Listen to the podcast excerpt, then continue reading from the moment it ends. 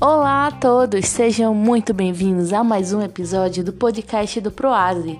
Eu sou a Thaís Martins e hoje conto com a presença da psicóloga Cláudia Bandeira. Vamos conversar sobre Alzheimer.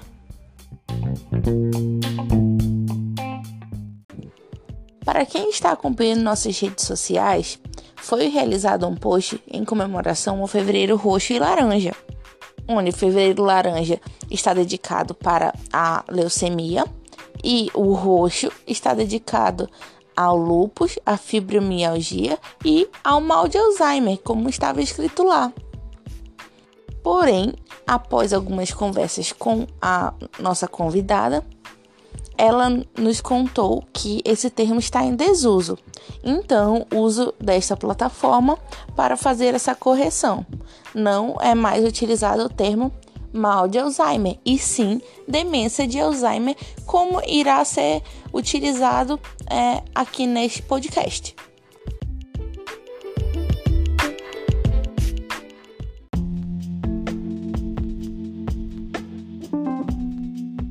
Agora eu passo a palavra para a nossa psicóloga convidada. Esse espaço é todo seu. Muito obrigada pela sua participação desde já.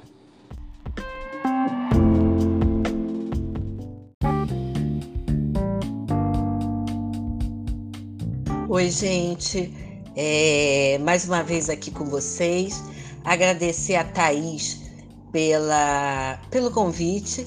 Agradecer ao pessoal do Proase pela pela oportunidade de falar mais uma vez sobre uma doença extremamente importante do envelhecimento, que é a doença de Alzheimer.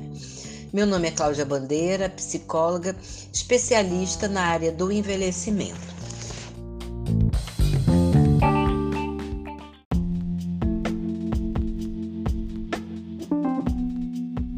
Então, vamos começar nossa rodada de perguntas. O que é a demência de Alzheimer?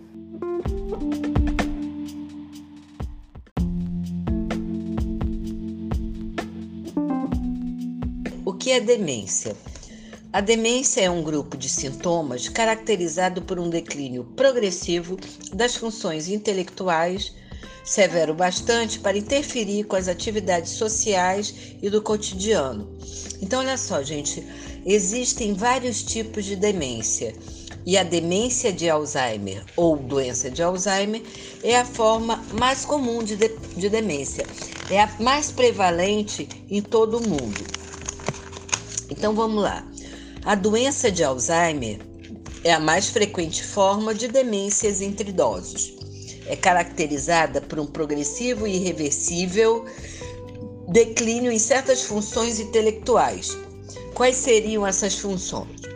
Memória, orientação no tempo e no espaço, pensamento abstrato, aprendizado, incapacidade de realizar cálculos simples, distúrbios da linguagem, distúrbios da comunicação e da capacidade de realizar as tarefas cotidianas.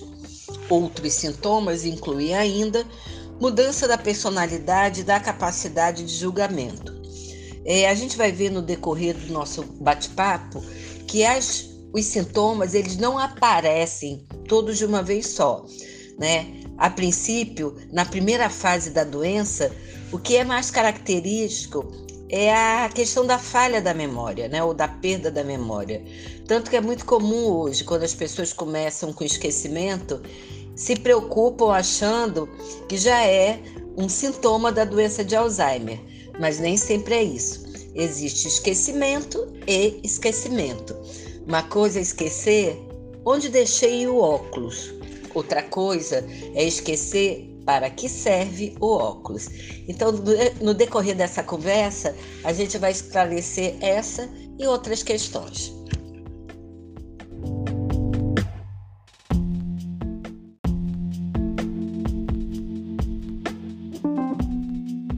Realmente muito boa essa última colocação. Devemos nos preocupar com coisas maiores, né?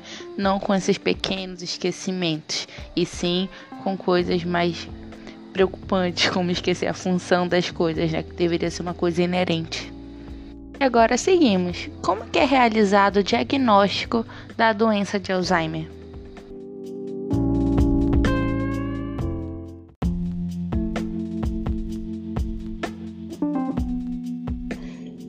O diagnóstico exato é, é pós-morte, através de uma autópsia. Então, nessa brincadeira também, ninguém vai esperar que o sujeito morra para que a gente faça o diagnóstico. Hoje, o médico experiente, ele vai fazer o diagnóstico diferencial. E como é que esse diagnóstico diferencial é feito? Através de alguns exames de imagem, como no caso da tomografia, principalmente da ressonância. Alguns exames de laboratório vão fazer também um diagnóstico diferencial, porque às vezes algumas, alguns déficits de vitamina vão fazer com que o sujeito apresente alguns sintomas muito parecidos com a doença de Alzheimer. Né? Seria uma outra opção ou uma outra fase do processo de diagnóstico. Agora eu vou falar para vocês pela minha experiência e também hoje a comunidade científica acredita muito nisso. Um dos principais agentes é, para fazer o diagnóstico da doença de Alzheimer é a fala do cuidador, é a fala do, do acompanhante desse sujeito que está indo ao médico é, para fazer a sua consulta. Então, assim, a fala do, do, do cuidador, do familiar, é extremamente importante, no sentido de é, relatar essas queixas de, memória, relatar esse comportamento esquisito, relatar algumas alterações de comportamento, como por exemplo, né, é, a mamãe era uma pessoa que adorava cozinhar, ela cozinhava muito bem, e hoje em dia a gente fica preocupado porque ela troca o sal pelo açúcar. No outro dia eu fui na cozinha, quando abri a geladeira, eu encontrei uma sandália. A mamãe havia guardado a sandália na geladeira. E coincidência ou não, naquele mesmo dia eu fui ao guarda-roupa dela e encontrei um, um resto de comida no prato. Então, assim, algumas alterações de comportamento, alguns comportamentos que a gente não identificava antes, vai ser de suma importância é, na hora da consulta médica, né? Então, de alguma forma, existe sim também na hora da consulta é, alguns testes para avaliar é, o estado mental do sujeito. A gente hoje tem o Mini Mental, que é um teste, mas é um teste de rastreamento. Não existe um teste que ao final vai diagnosticar a doença, mas o teste de rastreamento, ele vai fazer com que a gente verifique algumas áreas da cognição do sujeito. Né? A própria conversa do médico experiente com o paciente na hora da anamnese vai fazer com que o médico já desconfie da possibilidade de um, de um provável Alzheimer se instalando. Então, é complicado não é um diagnóstico fácil, mas hoje, né, é, levando em consideração a quantidade de pessoas que estão aparecendo com a doença, fica mais fácil para o médico. Um médico interessado, um médico capacitado, né, e tem condições de hoje fazer um possível diagnóstico. Lembrando mais uma vez que, que o diagnóstico oficial ele é pós-morte, ele é pós-morte, tá? Ele é, seria através do exame microscópico do tecido cerebral por biópsia ou necrópsia.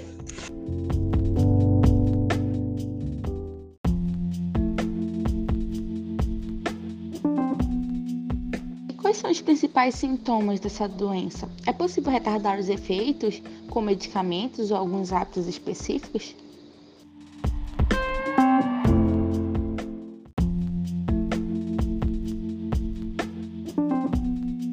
Bom, vamos lá falar agora sobre os sintomas da doença de Alzheimer. Lembrem que ela é uma enfermidade progressiva e os sintomas agravam-se à medida que o tempo passa. É, é uma doença de curso lento, tá? A coisa não funciona de uma hora para outra. É uma característica bem da doença de Alzheimer. Os primeiros sintomas começam a aparecer, né? E daí, inclusive, a maior dificuldade do diagnóstico. Como a doença começa, né? Tem uma primeira fase onde os sintomas são mais brandos, são mais leves. As pessoas, de modo geral, confundem com características do envelhecimento normal. Ah, a mamãe já não fala coisa com coisa, isso é coisa da velhice.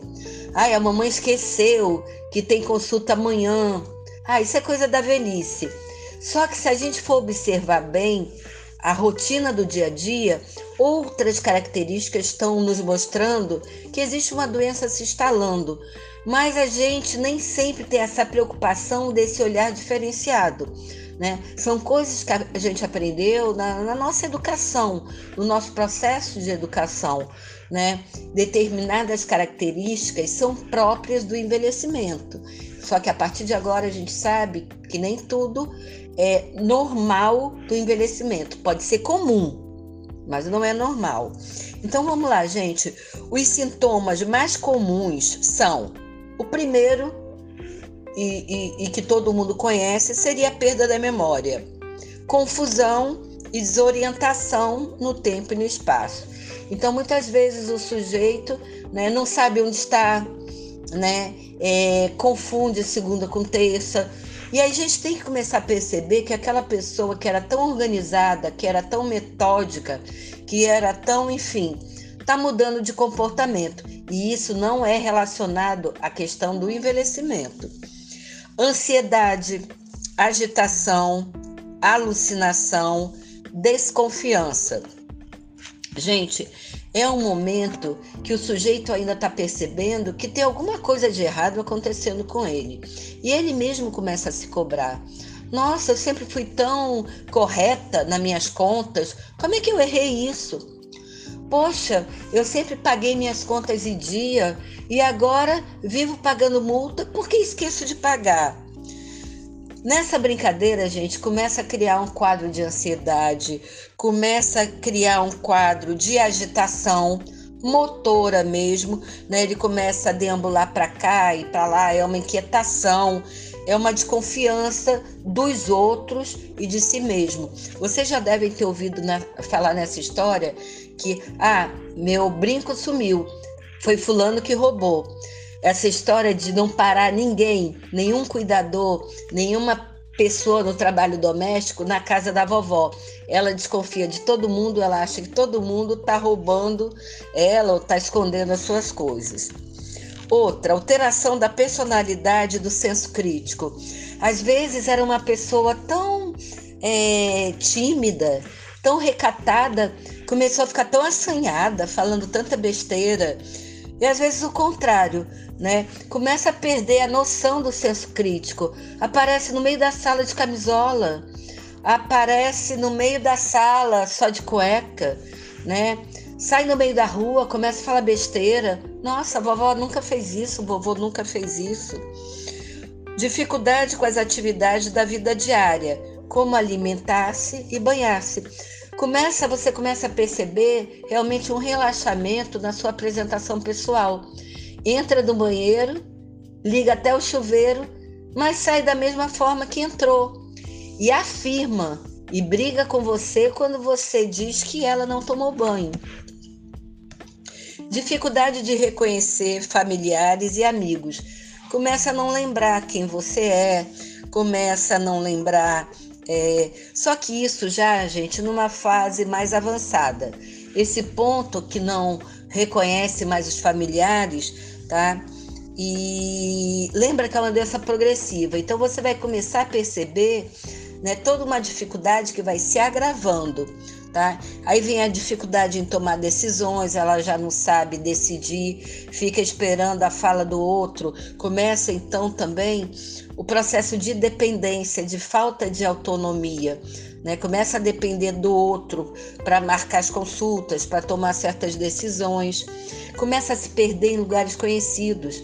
É, eu tenho relato de muitos idosos que dirigiam e de repente param no meio da rua e não sabem onde estão. Ou mesmo saem de ônibus, chegam a um lugar e não sabem mais retornar para casa. Inapetência, também isso acontece numa fase intermediária, perda de peso, incontinência urinária e fecal. E às vezes, ao invés da inapetência, que é a falta de apetite, começa a comer assustadoramente. Dificuldade com a fala e com a comunicação, movimentos e fala repetitiva, distúrbio do sono, problemas de ações rotineiras, dependência progressiva e vagância, sabe? Aquela coisa de não conseguir parar, passa a noite toda andando, passa o dia todo andando. Aí é hora realmente de procurar um médico e procurar ajuda com medicação.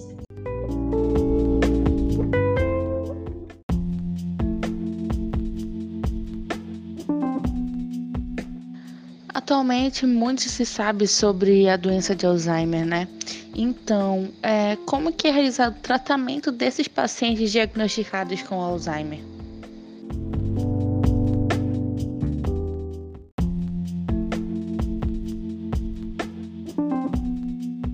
Bom, Thaís, é, a gente não pode esquecer que, embora a doença de Alzheimer não tenha cura, Hoje existem tratamentos disponíveis, tanto farmacológicos quanto não farmacológicos, que podem ajudar a controlar os sintomas, retardando o processo de adoecimento.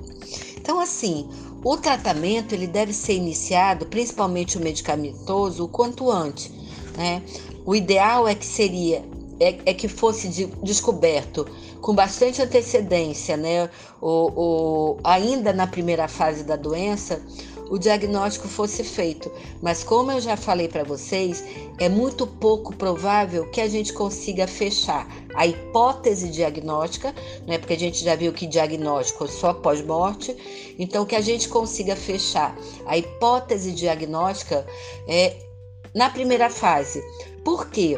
Porque as pessoas acreditam que aqueles sintomas é, ou aquelas mudanças de comportamento é, que, que estão sendo observadas no nosso idoso fazem parte do processo normal. Então, quando o familiar é, consegue levar ou resolve levar o paciente ao médico, geralmente já está na fase intermediária ou fase 2 que a gente chama, onde a doença, os sintomas já estão bem mais é, graves ou acentuados, tá? Se a gente conseguisse descobrir na primeira fase, existe sim um tratamento medicamentoso, hoje inclusive disponível pelo SUS, e que pode ajudar no, no atraso, no, no, no retardamento dos sintomas, né? Então, assim, se a gente conseguisse descobrir muito rápido ou rápido, ainda no início da, do, do, da doença, a gente conseguiria entrar com uma medicação que não tem a ver com a cura, mas tem a ver com, com segurar a progressão da doença. Só que, como eu já falei, como a gente só consegue geralmente descobrir já no, no estágio intermediário, já não tem mais medicação que vá causar bons efeitos. E aí vem o que hoje a ciência, inclusive, defende muito, é o tratamento não farmacológico. Né? São propostas, estratégias que podem minimizar os sintomas, manter o paciente mais ativo e com melhor funcionamento e aproveitamento dos recursos disponíveis. Então, assim, inicialmente seria o ideal uma avaliação neuropsicológica. Porém, a gente vive numa, numa realidade também onde a gente conta ainda hoje com poucos neuropsicólogos, inclusive no, no, no, no na, na assistência pública. Hoje, para você fazer uma consulta ou fazer uma avaliação neuropsicológica, tu tem que fazer isso no, no consultório privado né, particular, pagando inclusive um valor bastante alto. Não estou dizendo que não é interessante. Se a gente pudesse fazer essa avaliação, por que faria essa, essa avaliação? Porque aí a gente poderia di diagnosticar qual a área cognitiva, qual a área do cérebro que estaria mais prejudicada. Lembra, a gente já viu que existem algumas áreas que o Alzheimer vai afetar memória, linguagem, pensamento, é... enfim, aquilo que a gente já falou no início. Então seria muito interessante, mas essa não é ainda a nossa realidade. A gente precisa, então, entrar com a ajuda dos familiares e alguns profissionais da área de saúde, né? Na verdade, é um trabalho multiprofissional. A gente precisaria contar com educador físico, com fisioterapeuta, com a psicologia, com a terapia ocupacional, com a fonoaudiologia, com alguém da área da meditação, o pessoal da parte religiosa. Existe uma série de estratégias que a gente pode utilizar. Do ponto de vista cognitivo, lembra, tem também aquela história famosa que todo mundo tem que fazer palavra cruzada. Não é essa a questão. A gente não pode parar o movimento, o movimento com os nossos neurônios. Então, uma coisa muito interessante, isso serve até para prevenção: leitura, é, quebra-cabeça, se gosta de jogar baralho, jogar baralho. Em primeiro lugar, a gente tem que avaliar aquilo que o idoso quer e gosta de fazer, tá? Precisa de estimulação cognitiva sim. Quanto mais difícil o jogo, quanto mais difícil o exercício, mais estímulo ele vai dar para esses neurônios que estão morrendo. Estimulação social. Gente, não pode prender o paciente. Tem que levar ele, continuar levando para a rotina que ele tinha antes. Lógico, com todos os cuidados necessários. Levar à igreja, levar ao, grupo, ao clube, levar ao restaurante, levar na praça, levar ao clube de idosos, enfim, a gente não pode prender nem isolar o paciente em casa. Estimulação física já foi comprovado, né? Em várias pesquisas de todas as áreas do conhecimento, a atividade física é importante para todas as pessoas, sejam elas independentes e autônomas, sejam elas é, com semidependências ou sem autonomia, tá? A gente precisa fazer um trabalho com essa família. Essa família é extremamente importante, né, no tratamento desse paciente, né? Primeiro essa família precisa aceitar, depois ela precisa compreender, estudar a doença e por fim ela precisa praticar, colocar em prática tudo aquilo que ela aprendeu. Então assim, o resultado esperado pelos tratamentos é exatamente isso redução da velocidade de progressão dos sintomas, tá? Uma atitude mais ativa, mais independente do paciente, né? A inserção social, né? Trabalhar o preconceito, colocar esse idoso dentro da sociedade, organizar a rotina do paciente, que deve ser fonte de satisfação, tá? Não é, lembrando mais uma vez, não é o que a gente quer e o que a gente gosta, mas sim o contrário, é o que ele precisa e o que ele gosta de fazer, tá? E é uma forma também da gente manter o melhor manejo dos sintomas do paciente.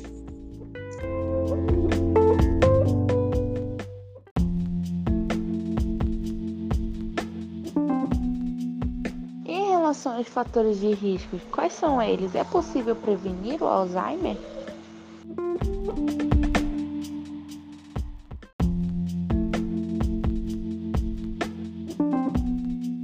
Existe, é importante colocar isso, dois tipos de doença de Alzheimer.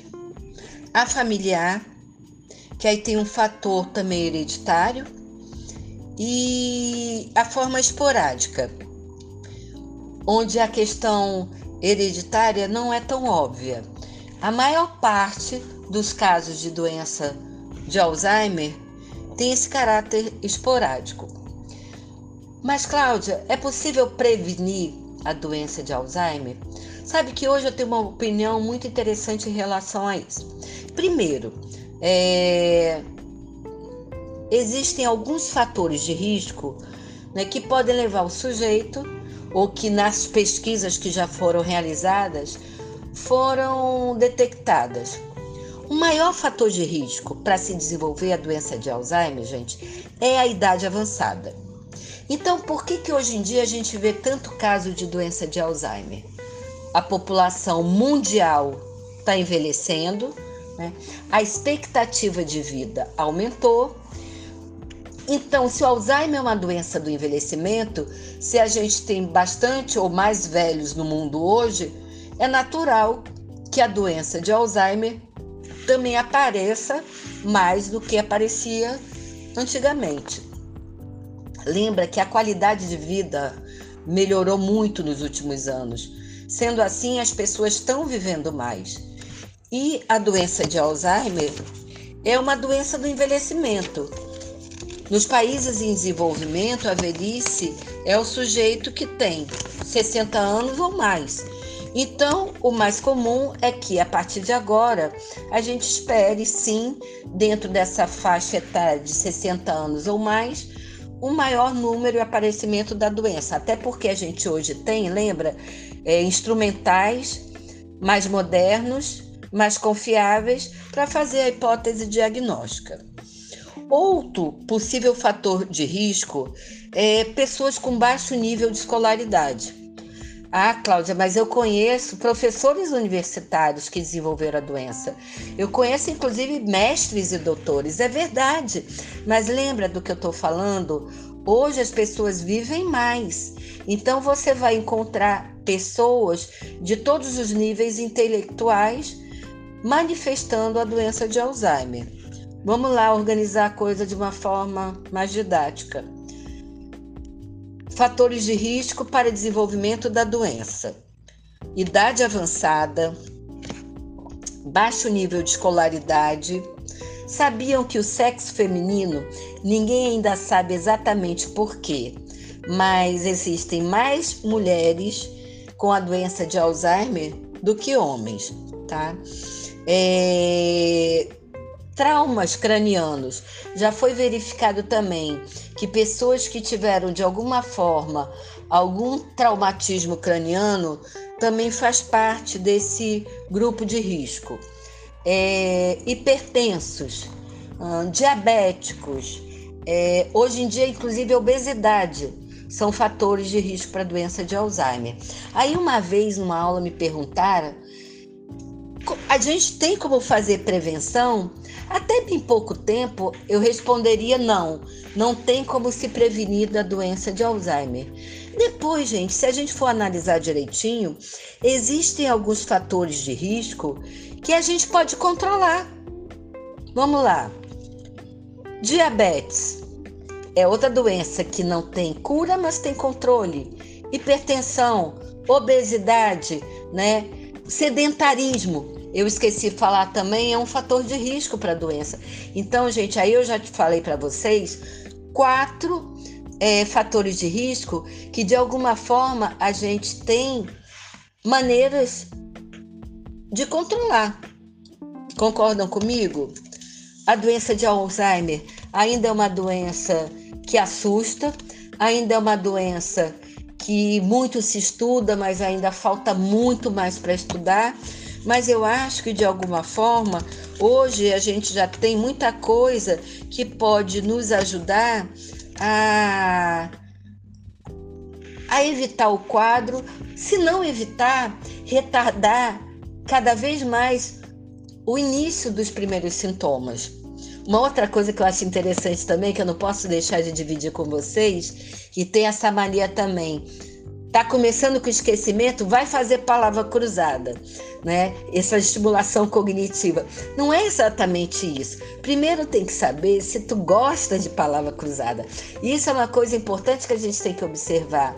Não tem que fazer por fazer. Às vezes alguma coisa que poderia ser um prazer, ou que poderia ser um benefício, acaba se transformando numa tortura.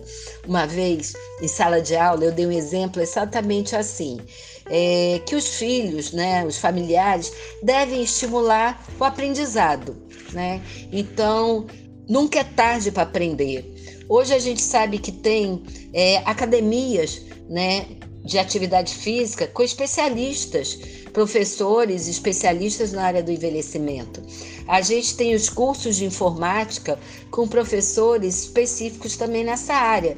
Existe toda uma didática para trabalhar com idosos, existe toda uma estratégia, né? Até porque a gente não pode esquecer também, essa altura do campeonato, a audição já está comprometida, a visão já está comprometida, né? Existe uma, lenti uma lentidão é, normal do processo de envelhecimento da, na, na questão da aprendizagem. E aí, depois do próximo semestre, me apareceu a tal aluna. Professora, a senhora mentiu. Eu falei, ah, meu Deus, o que, que foi que eu menti? Me explica melhor. A senhora falou que é possível aprender em qualquer idade. Eu falei, é verdade, eu falei isso mesmo. É. E a senhora falou, é, basta existir a motivação, o desejo de aprender. Eu falei, ah, é verdade, eu falei isso mesmo. Eu, eu, eu, eu confirmo tudo isso que eu falei, mas eu não estou entendendo até onde você quer chegar. Pois é, aí o sonho da minha mãe é aprender uma língua estrangeira. E aí eu fui numa escola, que inclusive fiz aquilo que a senhora pediu, me certifiquei que o professor era especialista na área, para poder usar toda uma estratégia correta.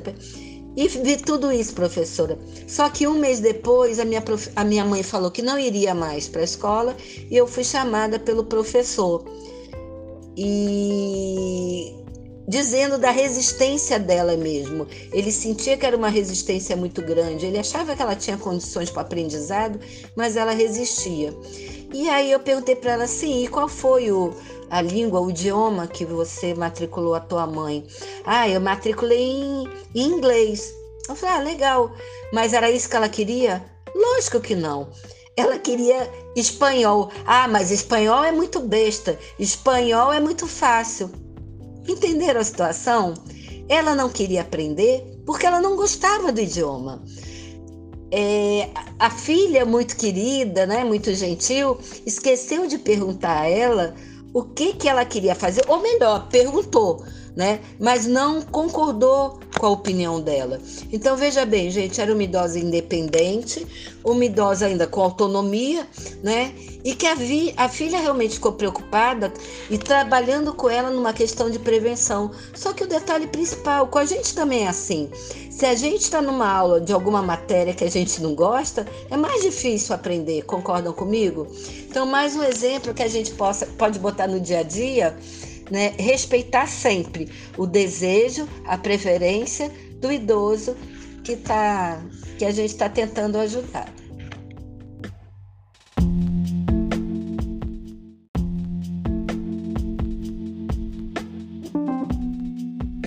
Para você como profissional, qual que é a importância do papel da família nesse caso de paciente com demência de Alzheimer? Como lidar sem causar mais prejuízo a esse paciente e as próprias relações familiares, né, para ficarem menos desgastadas?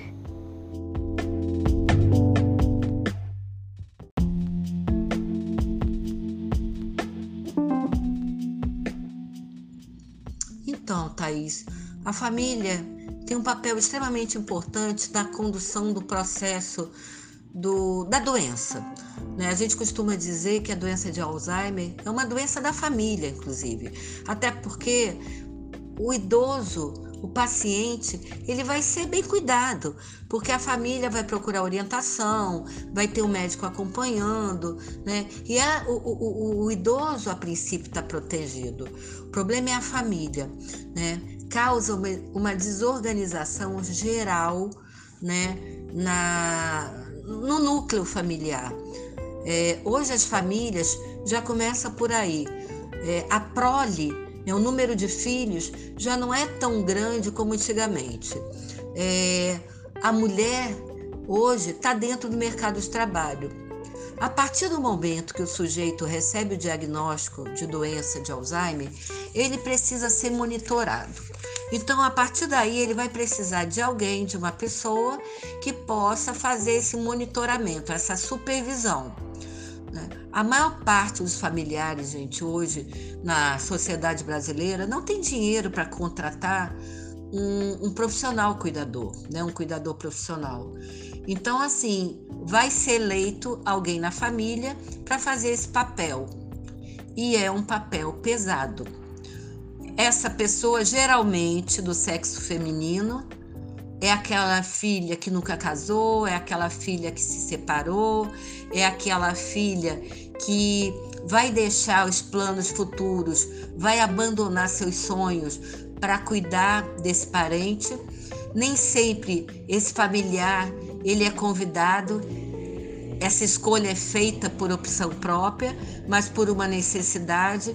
Então aí já conhece, já começa toda a desorganização dessa família que não acha justo ou não encontra um espaço para divisão de tarefas. O ideal, a gente sempre orienta, é que a família faça sim um revezamento de papéis. Se eu não posso ficar durante o dia porque eu trabalho, eu vou ajudar na parte financeira. Se eu não posso ajudar durante a semana, a semana com a minha presença, eu vou assumir o fim de semana. O ideal também, gente, é que não tirem o idoso de dentro da sua própria casa. Lembra, ele está perdendo toda a referência sua de vida pessoal. Então vai ficar tudo muito confuso para ele a partir do momento que eu começo a apagar minhas memórias. Então, a partir do momento que isso é muito comum, não estou criticando, faz parte da vida real. Uma semana fica na casa do João, do filho João. Na outra semana vai para casa da filha Maria. Na outra, imagina um sujeito que está perdendo as suas referências, que está perdendo a sua memória, que não consegue mais construir memória nova, porque é uma das principais características da doença de Alzheimer. Perde a memória recente, né? Por isso que não, esque... não lembra mais o que comeu ontem, não lembra mais que de manhã é, ele recebeu uma refeição, que ele tomou remédio. Mas a memória remota fica preservada. Então, assim, é muito complicado, é uma dinâmica, né? É, de memória muito interessante. Então, assim, é necessário sim que a partir do momento que a família recebe o diagnóstico do parente, que primeiro faça uma reunião, tem que aceitar. O fato de negar vai atrasar cada vez mais o início do tratamento. Depois, estudar sobre a doença, né? O que é exatamente a doença de Alzheimer, para que você saiba, naquele comportamento de agressividade ou de passividade extrema, até onde é a minha mãe que está se comportando dessa forma, onde já é a doença. Tem horas que a gente sempre fala, é ela que está aí. E tem horas que a gente fala, é ele, o alemão. Então, muitas vezes a, o paciente tem um comportamento que a gente desconhece, que a gente fica chateado, mas já não é mais a nossa parente atuando, agindo ou falando, mas sim a doença que já tomou conta e não é de alguma forma é, é complicado. Não vou dizer para vocês que é uma tarefa fácil, a tarefa do familiar é uma tarefa difícil, por isso também a importância do familiar cuidar dele. Não é só cuidar do paciente o que a gente vê. Se ele não cuidar dele, como é que ele vai cuidar do outro? Então, mais uma vez, vem o grande desafio da família, né? Fazer com que a coisa não pese, né, para um só. Mas a vida real é bem diferente, né? A gente ainda não chegou a esse ponto de perfeição, né, de empatia. A gente viu isso agora com a pandemia. As pessoas ainda não são solidárias, as pessoas não são empáticas. É um processo de aprendizagem interessante e eu acho que vocês do Proase cada vez mais precisam se aprofundar nessas questões, porque além de querer a melhor qualidade de vida para o nosso idoso, a gente precisa também pensar na qualidade de vida do nosso cuidador, né? Que já tem todo um problema de financeiro, psicológico, né, social e ainda ter agora essa missão que é uma missão complicada é uma missão difícil. Então, assim, de alguma forma, a gente ainda pode dar algumas dicas para o cuidador, né? Primeiro lugar, é, pense em você em primeiro lugar. Poxa, professora quer que esse cuidador seja egoísta, não é isso. Lembra, é igual aquela história da, da máscara do avião. Você deve colocar primeiro em você, para depois colocar a máscara de oxigênio em quem está do seu lado. Se eu não estou bem, esse meu paciente, esse meu parente, esse meu. não vai ficar bem. Então, em primeiro lugar, cuide de você. Em segundo lugar, tente fazer esse esquema de rodízio, né? Terceiro lugar, tenha é, um, um, prazer na tua vida, né?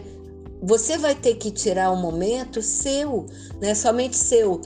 Organiza duas vezes na semana a tua academia. Não, mas eu não gosto de academia, eu gosto de caminhar vai caminhar. Não, o que eu gosto é no fim de semana dar um pulo no Rio Negro, dar uma nadada. Enfim, encontre uma atividade prazerosa para você, né? Não se sinta culpado. Não se sinta culpado. Lembrando ainda que, se você é parente, você tem um fator de risco grande, ainda mais se for mulher, ainda mais se for hipertensa, ainda mais se for diabética. Então lembra da prevenção, do controle desses fatores de risco que que estão sob nosso controle. Alguns estão fora do nosso controle, mas uma boa parte está dentro daquilo que a gente pode controlar. Tá, gente? É uma coisa complicada, mas é uma realidade. Hoje, mais do que nunca, a gente olha para o lado e tem alguém, sim, com a provável, o provável diagnóstico de doença de Alzheimer. Lembrando a vocês também que é muito importante encaminhar esses parentes, esses familiares, quando vocês tiverem oportunidade, para um grupo de apoio.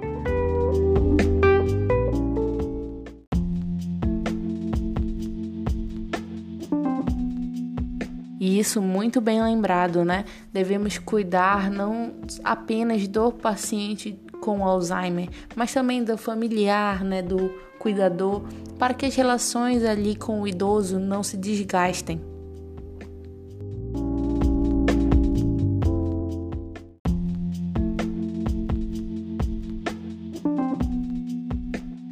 isso, gente. É, gostaria de agradecer a nossa querida psicóloga Cláudia Bandeira, né, nossa sócia aqui do Proase, que está sempre à nossa disposição. Agradecer por essa troca de experiência e esse bate-papo aqui, né, descontraído. por fim, deixe seu recado aqui e o espaço é todo seu.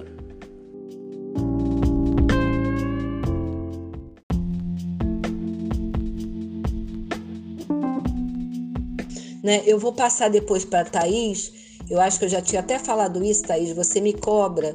A gente agora, em março, né? Eu sou presidente também da Associação de Brasileira de Alzheimer do Amazonas. Agora, no início de, maio, de março, a gente vai voltar aos nossos encontros presenciais. Os nossos encontros acontecem duas vezes por mês. É um, é um grupo com o objetivo é, de acolher e passar informação para os cuidadores. É, a partir do mês de março, a gente vai estar tá com força total e eu vou passar para vocês o calendário das reuniões, que acontece praticamente toda segunda-feira, de 15 em 15 dias, das 17 às 18 horas, na Sala Orquídea do Parque Municipal do Idoso.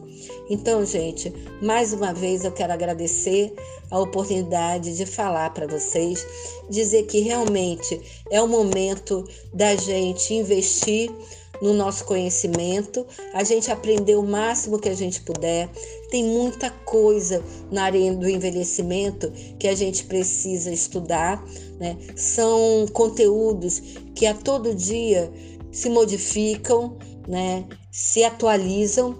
Então, assim, mais uma vez agradecendo a paciência de vocês ah, e dizendo mais uma vez também que eu estou à disposição sempre que vocês precisarem.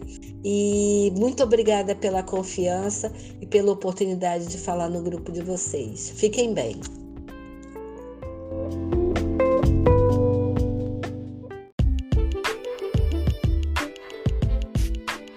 Isso aí, gente. Recado dado. As reuniões, é, como a psicóloga disse, acontecem no Parque Idoso. Vou deixar um recadinho junto com a postagem do podcast lá no Instagram. E é isso. Novamente agradecer pela presença da nossa queridíssima convidada, psicóloga Cláudia Bandeira.